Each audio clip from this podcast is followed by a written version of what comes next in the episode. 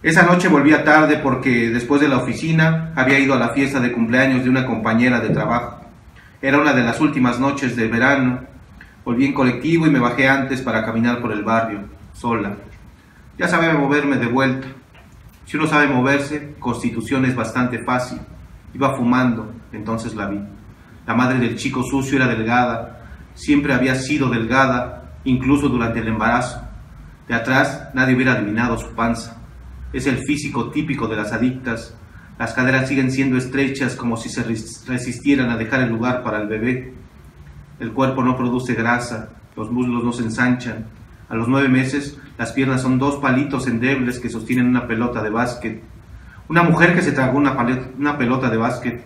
Ahora, sin la panza, la madre del chico sucio parecía más que nunca una adolescente, apoyada contra un árbol tratando de encender su pipa de paco bajo la luz de la lámpara, sin importarle la policía, que rondaba mucho más el barrio después del crimen del degolladito, ni los otros adictos, ni nada. Me le acerqué despacio y cuando me vio, hubo un inmediato reconocimiento en sus ojos, inmediato, los ojos se achicaron, se achinaron, quiso salir corriendo, pero algo la paró, un mareo quizá. Esos segundos de duda me alcanzaron para impedirle el paso, pararme frente a ella, obligarla a hablar. La empujé contra el árbol y la sostuve ahí. No tenía la fuerza suficiente para resistirse. ¿Dónde está tu hijo? ¿Qué hijo? Suéltame. Las dos hablábamos bajo.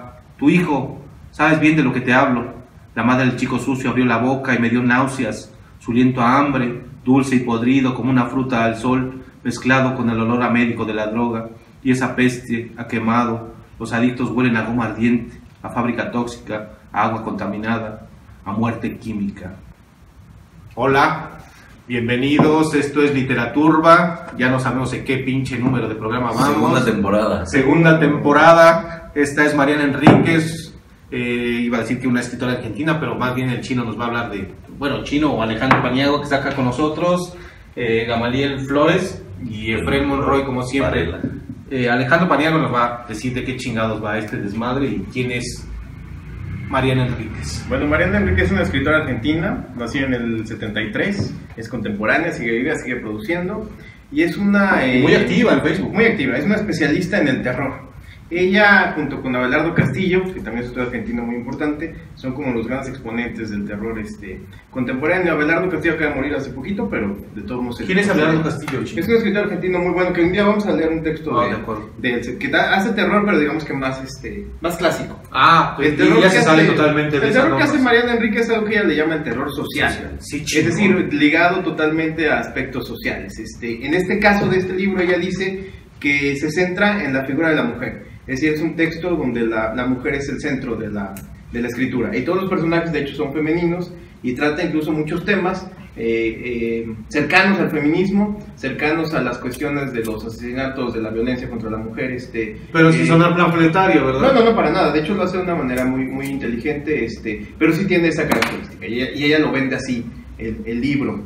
A final de cuentas, ella tiene una frase muy buena, dice que no es lo mismo encontrar unos huesos en una abadía de Inglaterra que encontrar unos huesos en una calle perdida de Argentina, que el valor social de cada uno de esos aspectos es totalmente distinto, incluso para el terror, y es cierto, en México tenemos esa misma característica, ¿no? Que cada rato se encuentran cabezas, huesos, fosas clandestinas. Hay una referencia muy cabrón. Sí, claro, todo esto que es tétrico y que en el siglo XIX era como muy, este, sí, sí, sí. Eh, muy paranormal, ahorita es totalmente del día a día y cotidiano y es lo que quiere reflejar María, es lo que trabaja Mariana Enríquez en sus textos en general. Pero bueno, Gama nos va a contar un poco la anécdota de su, de su vida. Digo, de, perdón, de, Ah, el, cuento se llama El Chico Sucio, por, cierto, por eso es una quieren, Por si quieren prestarme dinero, yo lo acepto aquí. Vamos a ver ahorita. Aparece mi número de cuenta aquí. El gamatón. 999. Al rato viene Lucerito a hacernos acá la, la balona. La balona. Yo sí ¿De qué va? Pues es esta personaje que presum, presumiblemente, personaje, que, que presumiblemente es Mariana Enríquez misma, aunque no está aclarado. De hecho, ella, ella, ella misma dice que, que, que, de hecho no es su casa, pero sí trabajaba en, una casa. Eh, trabajaba en ese barrio, se nota que lo conoce, le escribe, empieza con un cuadro buenísimo de, de cómo es ese barrio, uno se imagina pues un poco la tabacalera, un poco Tepito aquí en México. Polanco, ahí sí. No, Polanco, no, Polanco, lo contrario, no. güey, lo contrario. Este, las casas viejas de techos altos, De techo blanco. de techo blanco, frías, con clima perfecto, ¿no? Porque todas las casas viejas parece que tienen un clima perfecto. Y bueno, este, ella sabe que el barrio donde vive es peligroso, lo empieza a describir y cuenta que una noche, bueno, que varias veces tiene como vecinos en la esquina de enfrente de su casa. No, tiene vecinos, no como vecinos. Las tiene como vecinos porque luego no están. Ah, yo pensé a veces son sus vecinos, a Ah, veces, ya, ¿no? La madre que acaba de describir acuerdo. en el fragmento que leímos y el chico sucio, que es un niño de 5 o 6 años. Con el que me siento totalmente cinco- identificado. De 5 o 6 años.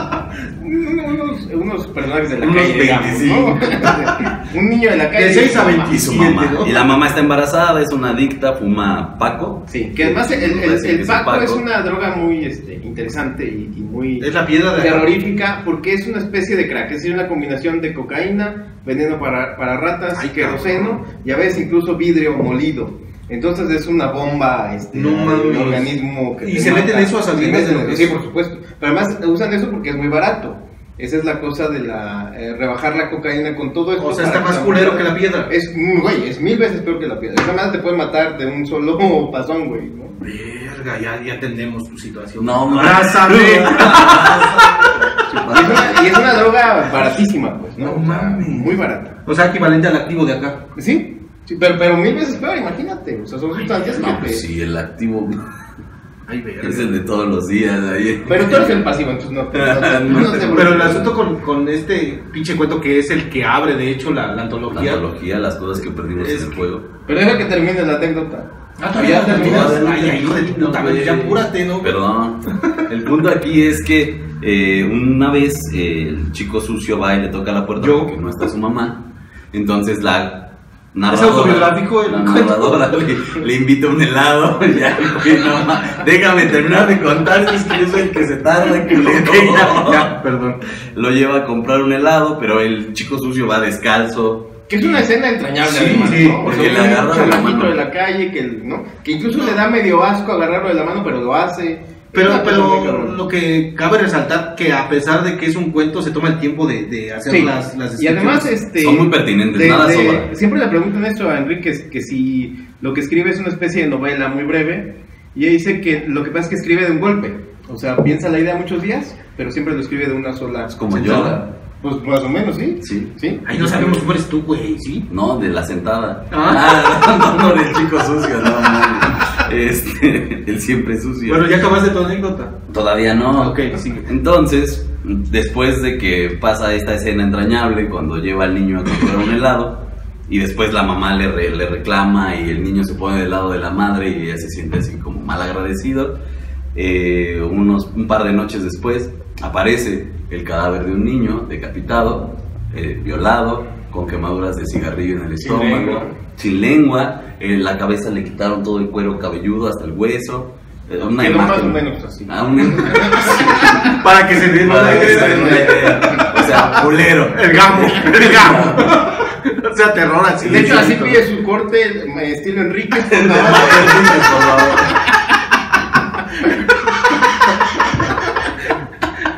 La cabellera que perdimos en el fuego. Qué culero, se me agarraron de botada, cabrón. Este. No, man. Por eso no quería ese cuento, güey. El, corte- el corte al estilo alfombra persa. El punto es que ella tiene ese. em, esta culpa, como de clase también. Sí. Y dice, bueno, ¿por qué esa vez que la Qué chingón, culpa de clase. Sí. Esa vez que la llevé, que lo llevé a comprar un helado, le pude haber comprado zapatos, pude haberle hablado a la policía. Pude haber hecho Empieza a pensar que el chico sucio es, Es este este, es este No niño ver qué pasa para Que hay una Para que ahí, ¿no? De Sí. hecho. Claro, también. Eh, y está siempre en juego, y de hecho de eso va a tratar la dinámica al rato. Este, esta atmósfera de, de- de las clases bajas y de lo mundano que tienen a sus santos. Este, hablan del santito sí. Gil, Gil, el gauchito Gil. Gauchito, güey. Y hablan de San la Muerte.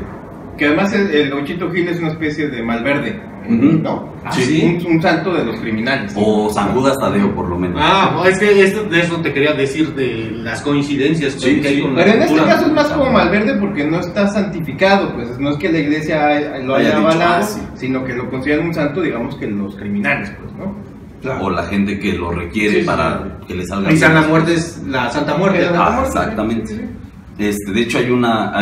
cuando empieza el cuento, hay una frase muy buena donde dice que en las paredes de esa colonia se le, se le dieron cantos o se le recitó a dioses que ya no están. Ujú. Y eso pues te pone en el ambiente muy Lovecraftiano hasta cierto punto, pero en Argentina, hablando de estos temas de clase. Y bueno, al final, hacia el final del cuento, cuando ya como que empieza a bajársele esta sensación de culpa, se vuelve a encontrar a la madre, que es el fragmento que leyó Efraín. Y bueno, lo que sigue después de lo que leyó, no se los vamos a decir, No, no, para no. que vean el cuento. Tiene un final muy bueno que hace cambiar toda la idea del cuento. Este, y esa es la anécdota. Ok. Eh, el cuento empieza con algo que es fundamental en el texto. Ella es una mujer con recursos, que tiene dinero, pero vive en este barrio muy jodido porque la mamá o la abuela, no me acuerdo quién le heredó la, la, la casa. Ella es clase media porque quiere, ¿no? Sí, sí, digamos que vive en un barrio jodido porque No es clase ¿no? media, pero vive en un clase Sí, sí, en sí, un sí, barrio pero su rico. familia no es No, no, no, no, y ella tiene lana, incluso ella, ella tiene lana y en el barrio la desprecian un poco también por, Por eso, eso. ¿no? Incluso ella le da miedo que entren a robar a su casa porque saben. Por eso me encantó eso de la culpa social. Sí. Ay, verga. Culpa de clase. Culpa de clase. Este, tiene una amiga que es este, un transvesti que corta el pelo que se llama Lala, con el que tiene unos diálogos buenísimos. Eso le da un contrapeso a la narración. Gama los lee como argentino además. Sí, yo cubano a la vez. Cubano argentino. Cubano argentino este, de Iztapalapa, así chingón. Ya se acostumbró a darle al cubano. Ahí. Cubano.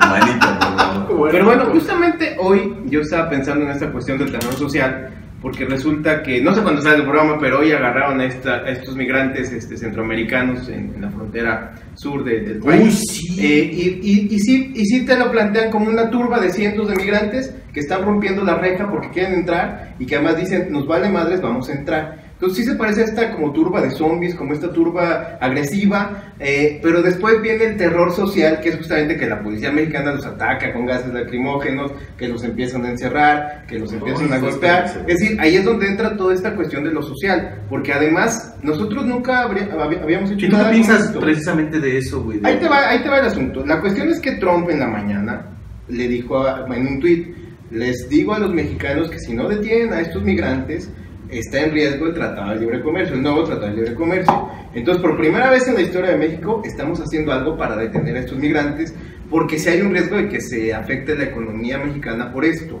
Aquí es En un donde... Twitter, además. Claro, aquí es O sea, me estás es- diciendo que eso pasa cotidianamente. Sí, por supuesto. De hecho, estas caravanas de migrantes pasan diario, o por lo menos constantemente. en Pero te México. das cuenta del impacto que Sí, tiene está cabrón. En- Pero al final del día yo creo que el gobierno mexicano tiene que darle prioridad al valor humano eh, Sobre. más que a la cuestión económica. Claro. Y tiene que ser inteligente en resolver esto siendo muy cuidadoso, sobre todo con los seres humanos. Al final del día Trump es un loco que el día Sí. que se le pegue la gana nos va a mandar a la chingada. Pero, pero lo, preocupante, güey, es que hay mucha gente que, que le está endilgando el asunto a, a Obrador, ¿no, güey? Sí, no, que además es, es chistoso, pero ni siquiera ha entrado en funciones. Estas acciones de hoy Sí, pero siguen siendo parte del gobierno de. Sí, sí, Además, unos días, ¿no? Obrador ahorita lo detestan porque dijo yo les quiero ofrecer trabajo Ajá, a los migrantes exacto. Es decir, él sí tiene una visión humanitaria que ahí sí me vale madres lo que me diga la gente, no se la puede negar nadie. Él está viendo por ellos, Ujú. incluso les quiere ofrecer trabajo, y entonces viene todo este espíritu de la clase alta, de la clase media, de nos van a quitar los trabajos a los mexicanos. Lo que pasó en Todo Estados lo que Unidos. criticamos de los gringos, Exacto, ahora los mexicanos lo están exacto. haciendo con los Y centroamericanos. sin embargo, lo sientes, güey. O sea, Sí. no es algo que, que te suene ajeno. Dices, No, y "Verga, además va a pasar sí algo. puedo güey". entender que alguien que a, a duras penas consigue un trabajo también se preocupe porque va a haber más... eh, Competencia. No, Claro. güey, veníamos en el metro a hoy y, y, y verga, o sea, esa madre es una pinche marabunta, ¿no, güey? Sí, y entendemos que además lo que mueve esto no, no, no solamente es el racismo, sino son un montón No, es de que de elementos. racismo, no, güey. pero son un montón de elementos juntos que crean estas bombas sociales Sí, que son terroríficas. Claro. ¿Y cómo resuelves eso? No sé. Y además qué bueno que no me toca a mí porque de verdad que no sabría. Acabamos de definir el pinche terror social. Sí, es eso, es justamente eso. cabrón. Sí, Y, lo, y lo definimos a partir de la realidad De que la está realidad, pasando sí. hoy. en Eso es lo este- chingón precisamente de, de- del pinche pinche, de la propuesta de, de, Mariana Enríquez. de Mariana Enríquez, que, que como tú lo mencionaste, güey, está Lovecraft, güey, pero traído a la, a la realidad de una manera así, Latinoamericana también. Ay, la- latinoamericana y contemporánea, güey. Porque además podría pasar en México perfectamente. No, sí, o sea, hasta- bueno, yo por eso me identifico con todo la- lo Incluso lo único que se menciona a México en el texto es porque ella dice, esto de los descabezados me recuerda a la situación en México. Ujú. Yo creía que eso solo pasaba en México, lo dice literalmente. Sí. Entonces digamos que en el mundo se sabe que somos un país ultra Y, violento. y de todas maneras te abofeteas a Sí, más y dices, sí, sí, sí. ay, verga, güey. Creo que nos estamos colgando un chingo. ya No, no pasa nada, al final de cuentas no, no importa porque me parece muy pertinente con respecto a Bueno, lo que pasa es que nos estamos colgando un chingo porque es apenas el primer cuento y, y hay No, no, pero vamos a hablar geniales, nada más de, de- ah, de de acuerdo. este, ¿no? Y, y si quieren otro, otro día hacemos otro programa de otro cuento. Sí, Sí, por nos centramos en este. de otra, de otro cuento. Sí, porque todos, en- bueno, en general los cuentos son poca madre. De hecho, el que cierra, que, que es el que da nombre al, al libro. Sí, también gusta. Pero vamos a centrarnos en este para que sea todo más, más sencillo. El, el lenguaje de Mariana Enríquez es siempre muy sencillo, es incluso a veces periodístico, es esta, eh, digamos que la mejor mm, manera de contar una historia de terror es justamente siendo muy objetivo, Sí. ¿no? Y Vale. también dentro de un desconocimiento, es decir, que el personaje involucrado no sepa qué está pasando alrededor hasta el final, o por lo menos lo intuya o haya una revelación. Exacto. Ella la bronca es que no sabe si este niño muerto que encontraron es el mismo que estaba en su casa eh, viviendo ahí y es lo que la aterra, ¿no? Pero el final. No, y de hecho se, se aferra a esa realidad, Sí. ¿no? A esa idea, perdón. Sí, claro. Pero sí es cierto que son como una especie de novela. De hecho, es un cuento largo para los estándares de hoy en día, Sí. pero eh, te, te- te describe muy bien a los personajes y los conoces por medio de las acciones, de sus pensamientos. El travesti este me parece un gran personaje también, Ujú. como muy lindo, este eh, cuida esta... Muy contemporáneo, ¿no? Sí, claro, sí, sí, sí. Y además este brinda esta también precaución, es la figura de la precaución, la que le dice, oye, no vayas ahorita a ver qué onda, porque la mujer está desesperada, quiere ir a ver el cuerpo, quiere ir a hablar con la policía, dice, no, güey, te van a meter a ti en pedos, porque también esa es la otra, que en los países latinoamericanos no existe esto de voy con la policía y que se arregle, también te da miedo ir con la policía, Sí, a veces da más miedo ir con la A policía, veces da más miedo que- ¿no? Entonces también está reflejado este asunto de que no hay salida, es decir, ¿con quién puedes acudir para que resuelva un crimen? Pues con nadie.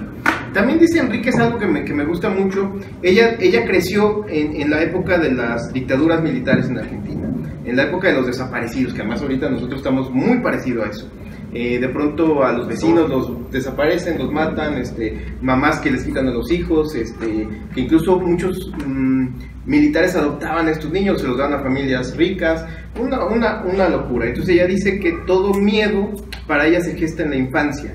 Y lo que ella vivió en la infancia es esta cuestión del miedo a desaparecer o a que desaparezcan a alguien cercano. Los apagones que Sí, por supuesto, sí. Las torturas que eran terribles, ¿no? Eran torturas eh, básicamente nazis, pues, ¿no? O sea, O peores. o peores, esto de la picana, eh, de los choques eléctricos, este, ¿Qué es la picana? eh, tiene que ver con esta cuestión de, de- de- de los choques eléctricos y con, sobre todo el castigo a los genitales, el castigo a la Ay, sexualidad. Tiene que ver con, con eso. Además en, en México también pasa mucho que los narcos queman los genitales, por ejemplo, de los que, de los que torturan. Sí. Se aparecen cuerpos este, mutilados eh, de los genitales, ¿no? Es una cosa terrible. Porque además también el texto nos plantea esta cuestión sexual. El chico fue violado, además, este, Ujú. y, y brutalmente violado, además. Este, Muy está- violado, dice el texto. Muy violado. Muy violado. Sí, sí, sí. Entonces nos preguntamos, ¿qué es muy violado?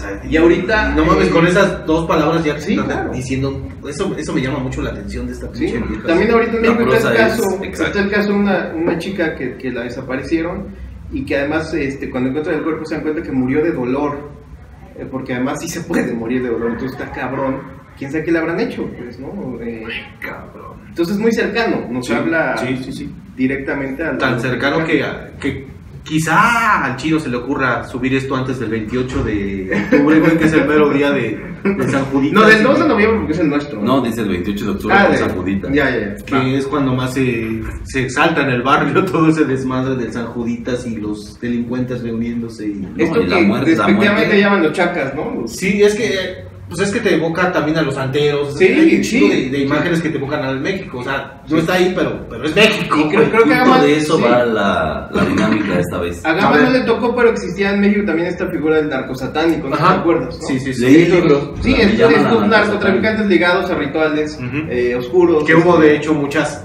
estrellas involucradas. Sí. Sí. Y, tiene- y el texto tiene que ver con todo esto. Pero bueno, este para cerrar, vamos a decir cada quien algo rápido. Yo les recomiendo que lean el libro. No, y la dinámica, güey. También, pero vamos a eso. Vamos a cerrar con el texto y vamos a la dinámica. De acuerdo. Eh, lo que encuentren de Mariana Enríquez me parece que es muy bueno.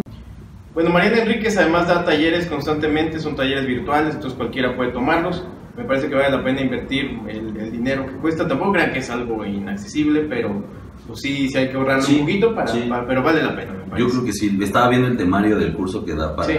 De hecho, tú llegaste a postear algo, ¿no? Al Sí, respecto. hace algún tiempo. Y Sí, era si, sale, si sale algo, lo compartimos en la Claro Facebook sí. del Teatro ¿no? La verdad vale mucho la pena. Síganla en Facebook, así aparece tal cual, Mariana Enríquez. Su fotografía son dos gatitos negros y siempre está subiendo información pertinente sobre otras escritoras. Sí, eso es lo chingón de ella, misma, que, que siempre echa el guante a todo, güey. Está, está muy bien lo que escribe, de verdad, Sí. si pueden encontrar este libro, que yo creo que lo reimprimieron en México, está más barato, lo ¿Sí? pueden encontrar también en cualquier Yo librería. quiero a huevo. No pasa de 200 pesos y la verdad es una muy, muy, muy buena inversión. Sí, Yo digo que es una joya, güey. La verdad es que sí, no he tenido la oportunidad, tengo ahí uno pendiente de leer de ella, que es una novela que dice que no está tan chida, pero bueno, le vamos a dar la oportunidad. Este, pero este libro y otros cuentos que he leído son una... Y hay cuentos Oye. también en línea de este texto, por lo menos el primero, si está como Sí. muestra, digamos, Ah, de este, acuerdo. este un periódico, sí, sí, sí. sí. Ah, mira, entonces pueden acceder a él Sí, sí, sin sí. costo alguno y ya después si se enganchan, pues adelante, ¿no? Pues vamos ahora sí con la dinámica. Bien, la dinámica es de todo lo, lo de magia que existe en México, todos estos rituales de, de amarres, de este ojo, cuando te echan el ojo. ¿De venado? todo- no, también. ¿También? Este, todos estos rituales, todo lo que gira alrededor del mercado de Sonora, ¿cuál es el que más les da miedo? Ay, verga, pues yo el miedo lo tengo todos los días en mi casa, o sea, en el barrio donde yo vivo hay muchos santeros. O sea, caminas hacia las vías de Tacuba, güey, y hay Llena muchas de gallinas de, de gallinas decapitadas y la chingada. Pero en realidad lo que más me da miedo es que a través de ese tipo de ritos ellos justifican cualquier acción que Sí. puedan tomar, ¿ves?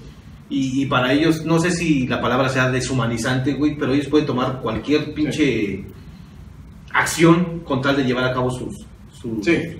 Es sus que para- objetivos, claro, ¿ves? Claro, para o mí. sea, eh, eh, me parece aterrorizante, güey, que, que se exculpen a través de estos santos para llevar a cabo toda clase Claro. de...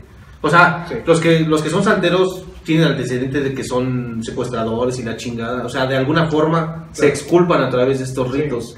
Y entonces dices, verga, o sea, ellos ya no sienten nada, güey, Claro. porque están, como Sí. si- no sé si disculpados o no sé. Pues sí, es... Exculpados, ¿no? Tiene que ver un poco también incluso con estos Entonces, ese- católicos mi, de- mi- mi temor siempre No, ha sido no, la deshumanización, ¿no? Desde que empezaron a suceder estas cosas de, de los decapitados en México y que a mí sí me decía, verga, güey, ahorita ya es lo cotidiano, güey.